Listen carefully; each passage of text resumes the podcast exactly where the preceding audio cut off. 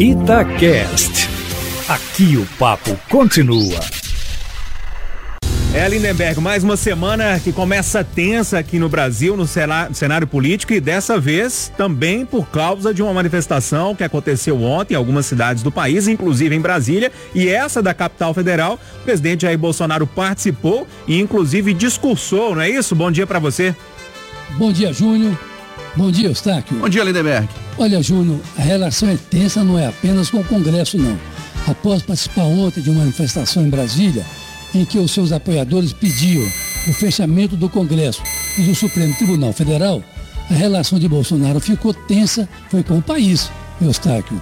Olha, não é a primeira vez que o presidente vai a atos dessa natureza sem qualquer proteção individual, como recomendável o uso da máscara, por exemplo, mas ontem ele extrapolou pegou na mão de manifestantes, passou a mão no nariz e não só se misturou com os pouco mais de 500 seguidores, porque na frente do QG do Exército foi formado ali pelos soldados fardados um improvisado cordão de isolamento.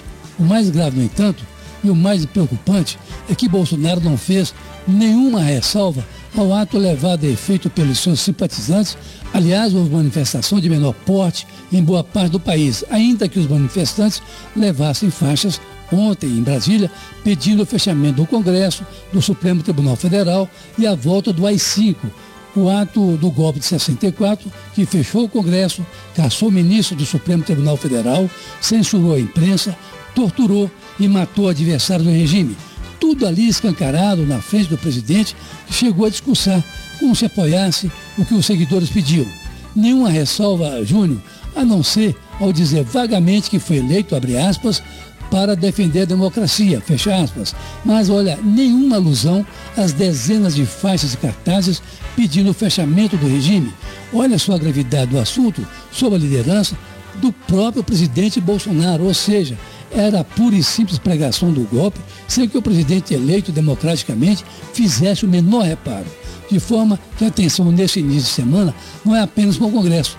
O país amanheceu tenso com participação de Bolsonaro nessa manifestação de ontem, ainda que ela, na verdade, tenha começado no início da semana, quando o general Mourão, vice-presidente da República, gravou um vídeo a pedido, diz ele, de uma amiga, convocando a população às manifestações de ontem, criando um clima de apreensão no Exército que aparece como fiador de um ato contra a democracia, no momento em que o país trava uma guerra contra um inimigo invisível, o novo coronavírus, que só ontem matou mais de 115 brasileiros e subiu a cifra para quase 2.500 mortos em pouco mais de um mês, sem contar nisso tudo a troca de um ministro, Henrique Mandetta, por um outro, Nelson Taj, no meio da batalha simplesmente porque um seguia as recomendações da Organização Mundial da Saúde e o outro ainda não teve tempo de mostrar a que veio de forma que não é menos tensa a relação do presidente Bolsonaro com as instituições de um modo geral e com o Congresso em particular.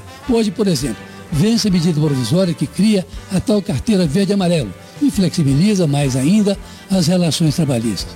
Essa medida provisória foi aprovada pela Câmara dos Deputados na semana passada e criou um sério atrito entre Bolsonaro e o presidente da Câmara, o deputado Rodrigo Maia com Bolsonaro acusando o presidente da Câmara de tentar derrubá-lo do poder ou aprovar uma medida que eleva o comprometimento financeiro do Executivo para níveis impagáveis, segundo o presidente da República, azedando mais ainda as relações dele com os governadores do Estado, que, à exceção de uns poucos, entre eles o de Minas Gerais, segue as recomendações da Organização Mundial da Saúde e tentam conter em casa a população com receio de um sistema público e particular de saúde entrar em colapso, como entrou o de Manaus neste fim de semana. A medida provisória da carteira verde e amarelo caducou sexta-feira e o presidente do Senado, Davi Alcolumbre, negocia com o Executivo para que ela seja reeditada e possa ser votada nessa semana.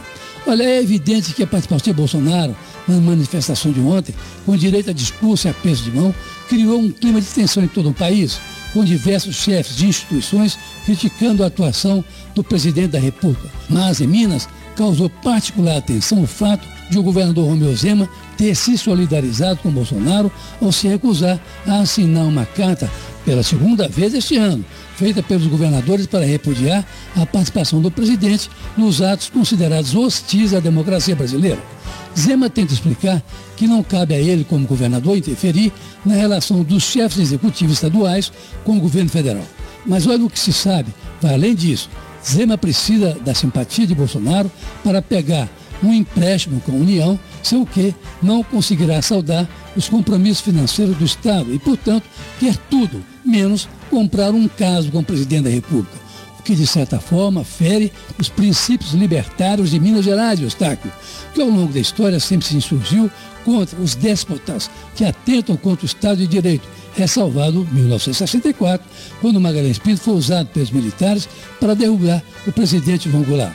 Ainda que possa ter dado ontem mesmo explicações desse tipo, o governador Romeu Zema não deveria ter se colocado contra a história republicana de Minas Gerais. Você que me ouve, escuta, faça uma forcinha e fique em casa.